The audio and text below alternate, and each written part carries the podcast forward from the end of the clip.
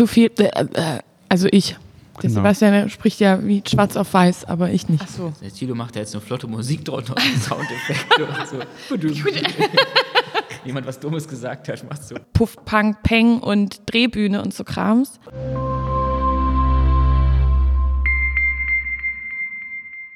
Flurgespräche, der Theaterpodcast. vom Jungensemble Stuttgart. Super. Guter Name. Schön. Anna-Lena gibt es nicht. Können Sie auch nicht nehmen. Wirklich nicht. Also wenn es jetzt hier nicht bald losgeht, fallen mir die Augen zu. Mr. DJ. Elke, ein schmales Buch über die Wirkung von Kuchen von Christian Duda. Elke ist eigentlich nicht zu übersehen, weil sie viel Gewicht mit sich herumträgt und dennoch versteht sie es, sich dünn zu machen. Sie kümmert sich um die Menschen um sie herum, aber wenig um sich selbst. Irgendwann holpert und stolpert ihr eigenes Herz. Sie verschwindet und hinterlässt eine Gemeinschaft ehemals einsamer Menschen, die sie zusammengeführt hat. Die traurige, schöne Geschichte von Elke wird erzählt aus Sicht des kleinen Kasimir, der mit der latenten Überforderung seines alleinerziehenden Vaters zu kämpfen hat, aber dank Elke zu so etwas wie dem Mittelpunkt des Kiezes wird. Seine Art, die Dinge zu betrachten, ist herzerfrischend, humorvoll und entlarvend und ehrlich. Dann fangen wir an, oder? Mhm. Okay, am Anfang eines Gesprächs ist immer gut zu wissen, mit wem man spricht. Deswegen würde ich euch bitten, euch selbst vorzustellen. Vielleicht angefangen bei dir. Hallo, mein Name ist Annalena Hitzfeld. Ich bin Ensemblemitglied am Yes ähm, und Schauspielerin. Jetzt in meiner fünften Spielzeit hier fest.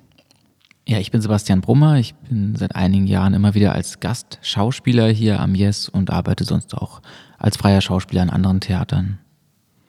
Mein Name ist Busso Burkhard Schrader.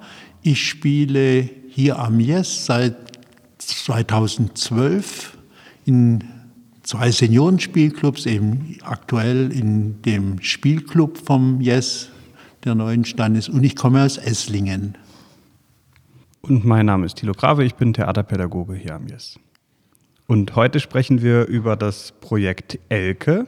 Also das ähm, Projekt Elke ist ein sogenanntes Freispiel. Das ist ein Format, was es am Yes gibt. Das ist eine Möglichkeit, mal was auszuprobieren, ohne Premierenstress, ohne, das muss jetzt schick und perfekt sein. Das sind äh, drei Wochen Proben und dann gibt es eine Präsentation. Und dann, also bei uns sind es jetzt, glaube ich, vier Vorstellungen. Und ähm, wenn das taugt, dann können es noch mehr werden, dann kann man auch noch weiter entwickeln und dann kommt es mit ins Repertoire. Aber erstmal, man versucht etwas, haut's raus und ähm, ja, und man darf auch gerne scheitern, das ist das Schöne am Freispiel. Deshalb haben wir uns äh, an diesen Stoff auch gewagt. Das ist ein Roman von Christian Duda, der uns allen sehr gut gefällt. Er ist sehr witzig, er ist sehr traurig, aber es ist die Frage, geht das auf die Bühne? Ist das eine Geschichte, die interessant ist, wenn man sie sieht oder hört?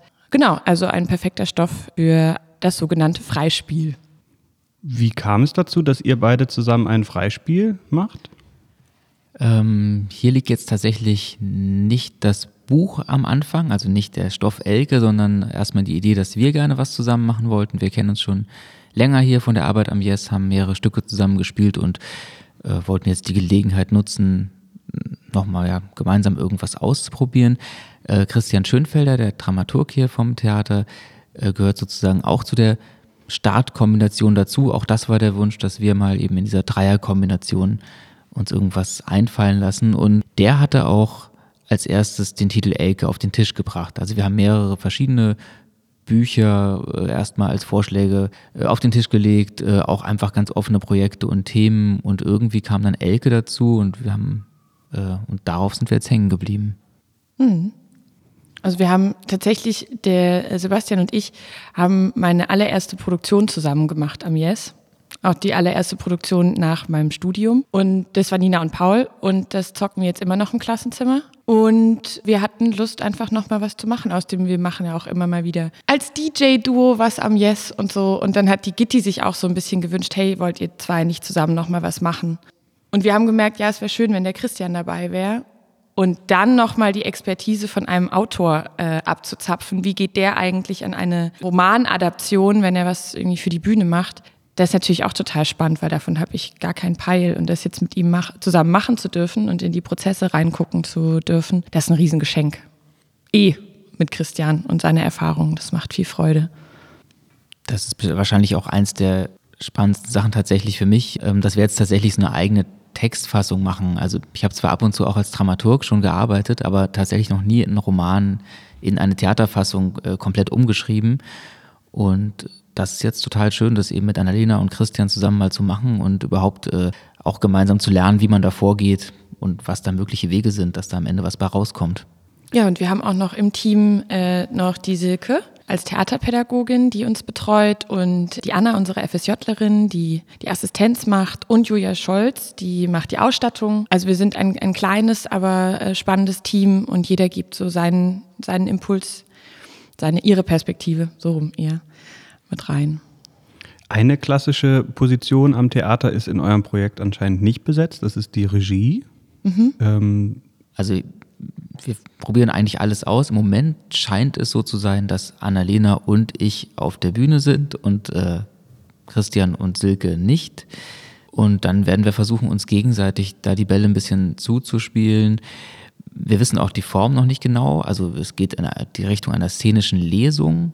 Trotzdem gibt es natürlich Elemente, die inszeniert werden und die auch klassisch in den Aufgabenbereich eines Regisseurs, einer Regisseurin fallen würden. Die müssen wir jetzt irgendwie selbst erfüllen. Ja, also wie szenisch oder wie gelesen es wird, das wissen wir halt einfach alles noch gar nicht, was da möglich ist oder was auch interessant ist. Aber jetzt, wo wir die Fassung gemacht haben, so den ersten Entwurf, zeichnet sich auch schon ab, dass es ein paar Momente gibt, wo man denkt, ah, das ist lecker, da könnte man noch Clip Klapp, da könnte man das machen, da könnte man mal reingehen in die Situation und wieder raus und wann schaut man aufs Blatt und wann wann fühlt man vielleicht auch, was man da so sagt. Da schauen wir mal, was uns und unserer SpielerInnen-Intuition da so für Impulse kommen. Es gibt noch keine äh, Entscheidung darüber, ob wir an einem Tisch sitzen und lesen und ab und zu aufstehen, ob wir ganze Szenen spielen, ob es am Ende mehr ein Theaterstück ist, ob es eine Performance ist, äh, ob wir da äh, Audio äh, Stücke einspielen. Also wir wissen sozusagen noch nicht, in welche Richtung das Ganze gehen wird. Das ist schon spannend, weil man sich sonst als Schauspielerin natürlich mehr zurücklehnen kann. Man bringt sich zwar ein, aber am Ende gibt es da jemand, der hat die größere Verantwortung und äh, jetzt sind wir es selber. Oje, oje. Und man hat, wie gesagt, wir haben auch einfach ähm, ein tolles Team, das von außen drauf guckt und auch gut beschreiben kann. Ist das Buch äh, euch vorher schon untergekommen oder ist das quasi durch dieses Projekt über euch hergefallen? Also ich habe es tatsächlich im ersten Lockdown gelesen, weil das mal kurz auch hier die Runde gemacht hat im Haus. Könnten wir das vorlesen? Wie, wie gehen wir mit dem Stoff um? Und so habe ich mir das mal geschnappt aus dem Dramaturgiebüro und habe das gelesen und saß zu Hause und habe gelacht und geheult. Und das passiert nicht so oft, wenn man so still vor sich hin was liest. Dann habe ich noch eine Frage an euch als Schauspieler, Schauspielerin. Wie ist das bei euch? Nehmt ihr eure Rollen auch ein Stück weit mit nach Hause? Ich persönlich äh, würde sagen, ich nehme die Rolle nicht in dem Sinne mit nach Hause. Also man kann natürlich Themen, mit man, denen man sich beschäftigt, nicht komplett äh, vergessen und fallen lassen. Wenn ich den ganzen Tag mich mit einem Thema beschäftige, dann trage ich natürlich Gedanken dazu auch zu Hause mit mir mit. Aber das Klassische, was man von äh, Geschichten von einigen berühmten Hollywood-SchauspielerInnen kennt, sozusagen, äh, ich, ich spiele einen Bergarbeiter und verbringe deswegen meine Nächte äh, im Wald vor einem Berg. Ähm, äh, da habe ich jetzt selbst keine Erfahrung. Ja, ich äh, auch nicht. Also ich würde eher sagen, dass es andersrum ist, dass man immer sich mitnimmt, egal was man tut, so generell im Live. Und deswegen nehme ich mich natürlich auch mit auf die Arbeit und natürlich auch mich mit auf die Bühne, mhm. irgendwo. Aber ja, wie Sebastian gesagt hat, ich bin nicht zu Hause und keks mich ein in, wie läuft sie wohl, was ist mit ihr, sondern dafür ist ja die Arbeit dann, dann gehe ich nach Hause und dann, ja. Jetzt haben wir schon ein paar Mal Elke gesagt, ohne so richtig zu sagen, außer dass es ein Roman ist, worum es da geht. Worum geht es da für euch?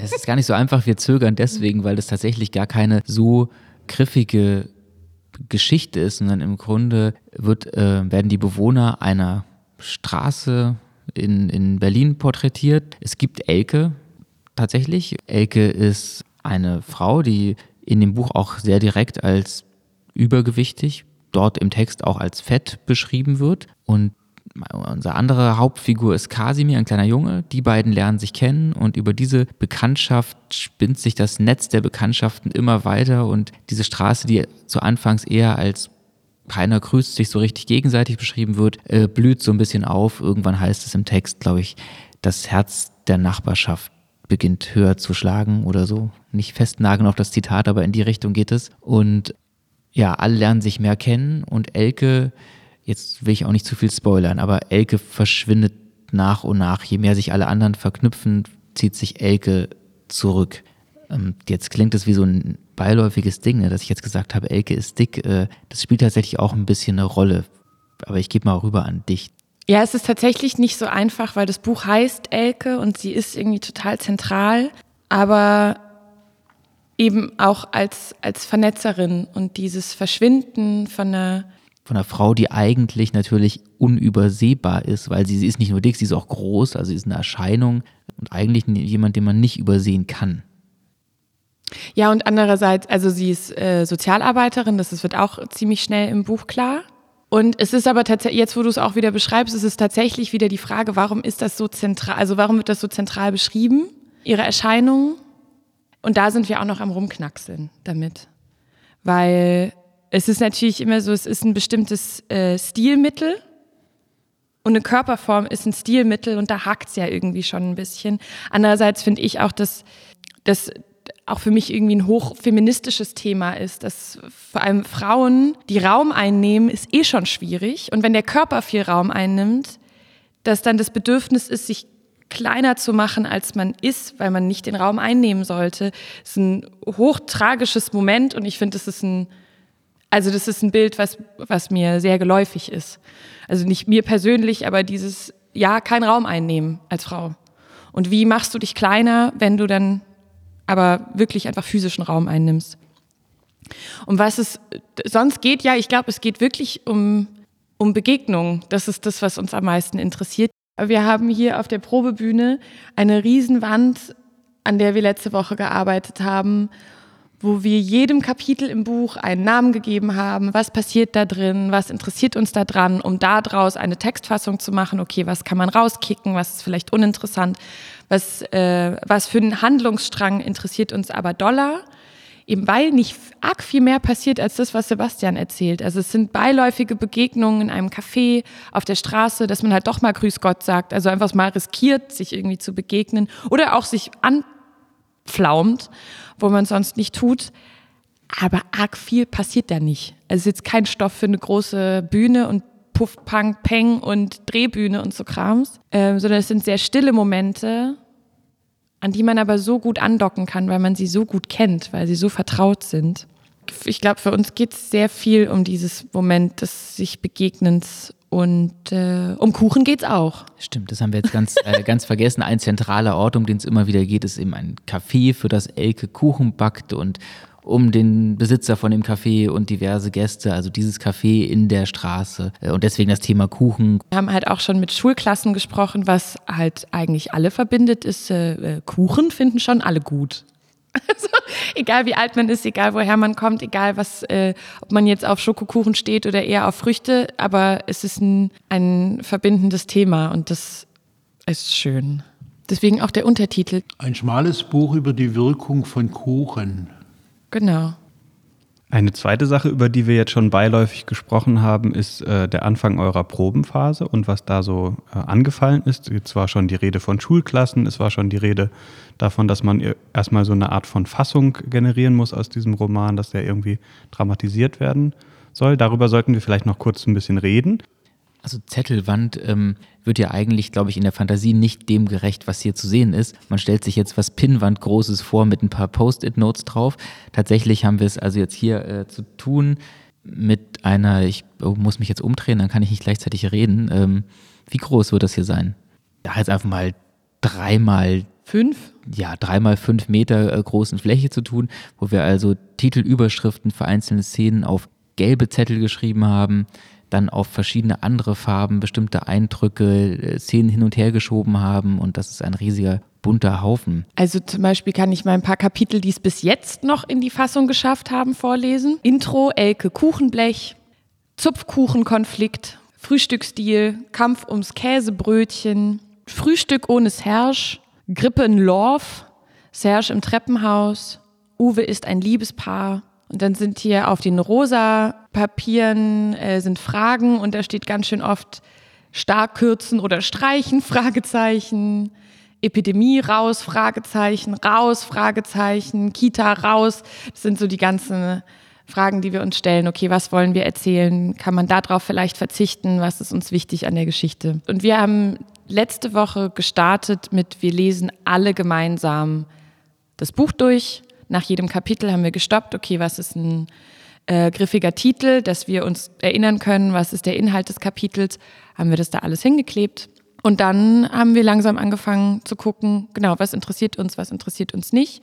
Und dann haben wir nochmal von vorne angefangen und haben mal drauf losgehackt ins Laptop. Der Christian und die Anna. Die Anna, die unfassbar schnell äh, tippen kann. Das war ein großes Geschenk. Ja, und am Freitag haben wir es einmal durchgelesen und jetzt muss es, und dann war ich erstmal beruhigt, weil ich dachte, oh fuck, das geht gar nicht. Also wir kriegen das nie im Leben hin. Und als wir es dann gelesen haben, habe ich gemerkt, oh krass, das ist viel zu lang.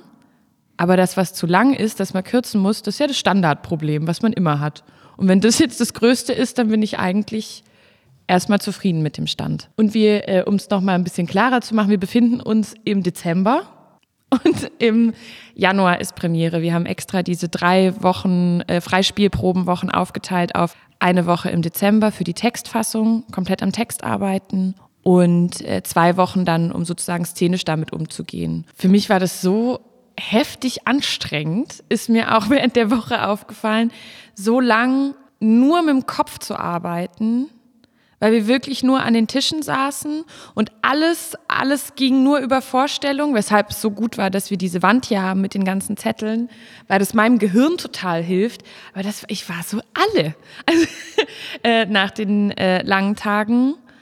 Aber wir haben das gut zusammen geschafft, aber ich habe so gemerkt, wow, das ist also so reine Kopfarbeit und nicht zwischendrin dann mal was improvisieren oder in Körper gehen und dann, ja, jemand anders guckt schon drauf und filtert dann aus meinem Angebot, was irgendwie interessant ist. Nee, sondern das mache ich alles jetzt mit meinem Kopf am Tisch.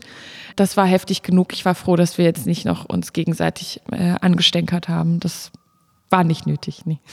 Und im Vornhinein äh, waren wir einmal in, äh, in der Betty Hirsch Schule und haben mit zwei Klassen gesprochen über Kuchen, über wo fühlt sich, was fühlt sich nach zu Hause an, obwohl es gar nicht zu Hause zu Hause ist, äh, über Nachbarschaft und haben ein bisschen vorgelesen und das gleiche haben wir letzte Woche auch gemacht und haben auch nochmal über Kuchen gesprochen und ein bisschen vorgelesen. Und im Vornherein haben wir natürlich auch schon gesprochen, also mit Julia, die die Ausstattung macht, haben wir ein bisschen rumgesponnen und es gibt so ein paar lose Ideen, die in unseren Köpfen rumflackern, die es jetzt wieder zusammenzuzurren gilt. Also das habe ich gemerkt, so in der Vorarbeit habe ich mir immer mal wieder was notiert, auf was ich Lust hätte, nach was irgendwie dieser Abend äh, riechen und klingen und schmecken könnte. Und das habe ich jetzt letzte Woche komplett vergessen über Text, was erzählt sich, was erzählt sich nicht. Und äh, jetzt freue ich mich drauf, wieder den Kopf ein bisschen breiter zu machen. So. Ja, es soll irgendwie äh, schnuckelig werden. Und ja, also was Julia sich so ein bisschen schon für Kopf gemacht hat, das klingt alles schon sehr bezaubernd. Bin mal gespannt, was für einen Raum wir da erschaffen. Wie viel Nachbarschaftsvibe wir reinbekommen.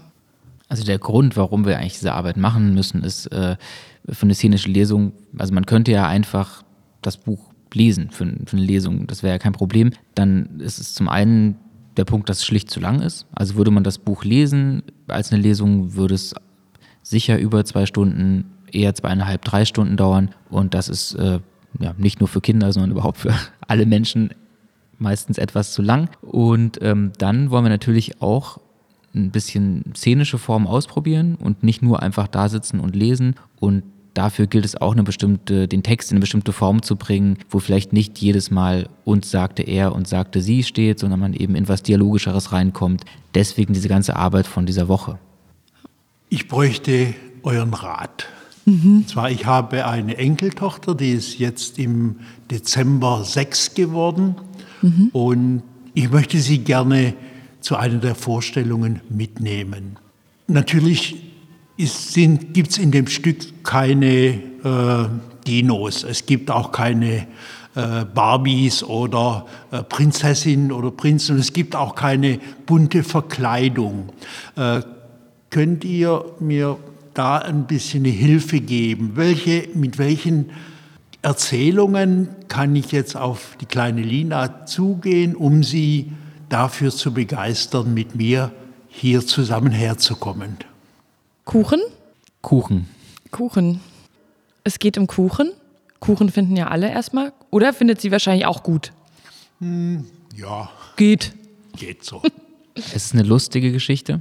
Es ist schon lustig. Ähm, also die, ja, ich weiß nicht, wie man es ihr erklären würde, aber dir würde ich jetzt äh, sagen, es gibt auf jeden Fall jede Menge total lustige Personen und Figuren, mit denen man gern Zeit verbringt. Da hört man gern zu und äh, freut sich drauf, was denen als nächstes Merkwürdiges passiert. Ja, und es sind alles Figuren, die, die man halt auch, die man kennt, so, die man wieder treffen könnte, die man auf den eigenen Straßen treffen kann.